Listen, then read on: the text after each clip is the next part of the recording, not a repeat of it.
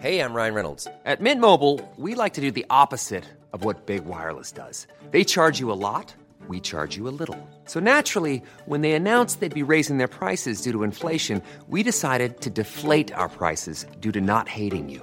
That's right. We're cutting the price of Mint Unlimited from $30 a month to just $15 a month. Give it a try at mintmobile.com slash switch. $45 upfront for three months plus taxes and fees. Promo rate for new customers for limited time. Unlimited more than 40 gigabytes per month. Slows. Full terms at mintmobile.com. Savez-vous depuis quand les pavés de la rue Serpenoise font les gros titres?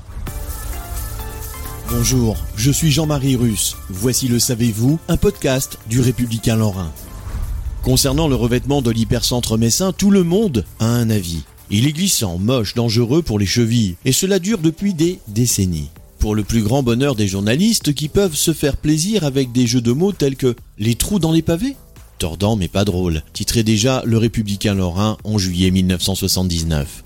Le revêtement actuel de l'hypercentre messin fait parler de lui depuis 2016. Celui couleur rose fuchsia framboise écrasé, choisi pour recouvrir la rue Clercs, glisse par temps de pluie, les dalles de la rue Serpenoise s'effritent, à tel point que, quasiment dès son arrivée place d'Armes, François Grosdidier avait annoncé qu'il faudrait rapidement s'atteler à réenchanter le tout. Journalistiquement, ce n'est pas vraiment un marronnier, mais ça y ressemble. Le sujet s'invite en une depuis des décennies, 1979, 1982, 1986, 1992 et 2014. Les pavés de la rue Serpenoise font parler d'eux depuis plus de 40 ans. En 1979, avant l'interdiction aux voitures dans l'hypercentre, les talons aiguilles se coincent dans les joints des pavés quand le cuir n'est pas coupé ou arraché par les arêtes trop vives, selon nos confrères de l'époque. Les passants se plaignent, mais les journalistes se permettent de remettre les points sur les i. Il n'est pas inutile de rappeler que ces pavés aujourd'hui dans la mare avaient été réclamés à corps et à cri par la Vox Populi qui ne voulait plus de ces dalles trop glissantes. Les gens ne sont jamais contents. Une constante qui se retrouve aussi en 1986. Les pavés du Morvan, choisis à la légère sept ans plus tôt, devaient être déjà repris. Ils ont été déjà rapiécés comme des vieilles chaussettes avec une raboteuse qui n'aura tenu que deux heures. Cette fois, il devait être posé correctement avec des joints plus larges.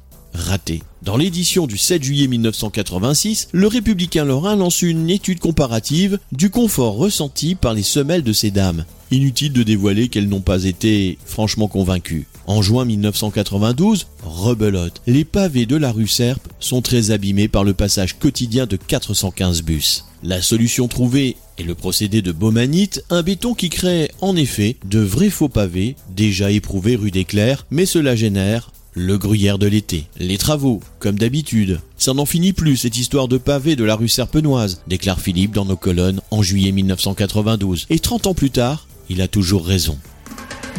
Abonnez-vous à ce podcast et écoutez Le Savez-vous sur toutes les plateformes ou sur notre site internet.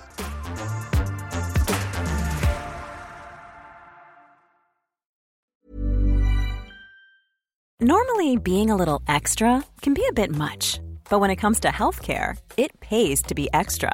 And United Healthcare makes it easy with Health Protector Guard fixed indemnity insurance plans. Underwritten by Golden Rule Insurance Company, they supplement your primary plan, helping you manage out of pocket costs without the usual requirements and restrictions like deductibles and enrollment periods. So when it comes to covering your medical bills, you can feel good about being a little extra. Visit uh1.com to find the Health Protector Guard plan for you.